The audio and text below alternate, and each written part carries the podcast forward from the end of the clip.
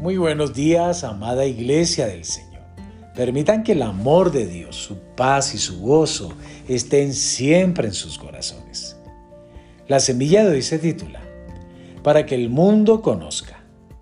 En Juan capítulo 17, versos 20, 22 y 23 nos dice, Mas no ruego solamente por esto, sino también por los que han de creer en mí por la palabra de ellos, para que sean uno, así como nosotros somos uno yo en ellos y tú en mí, para que sean perfectos en unidad, para que el mundo conozca que tú me enviaste.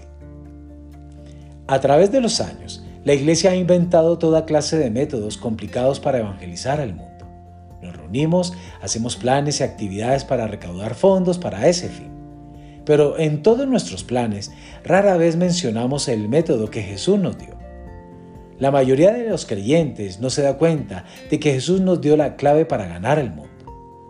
La noche, antes de morir en la cruz, Él oró y pidió al Padre que nos guiara a tal unidad entre nosotros y con Él para que el mundo supiera que Él había sido enviado por Dios.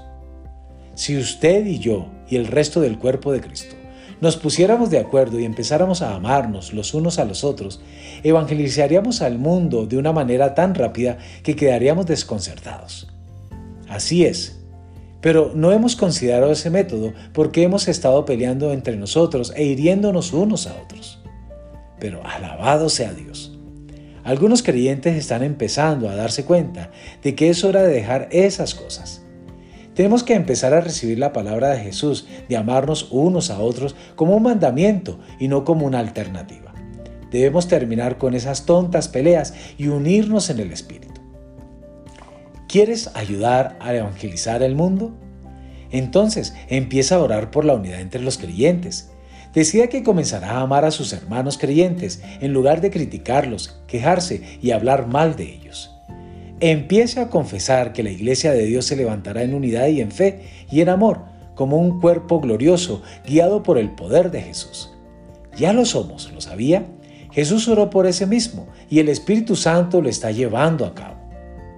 A Satanás le gustaría impedir que eso suceda, pero no puede, porque esa obra es mucho más poderosa que él.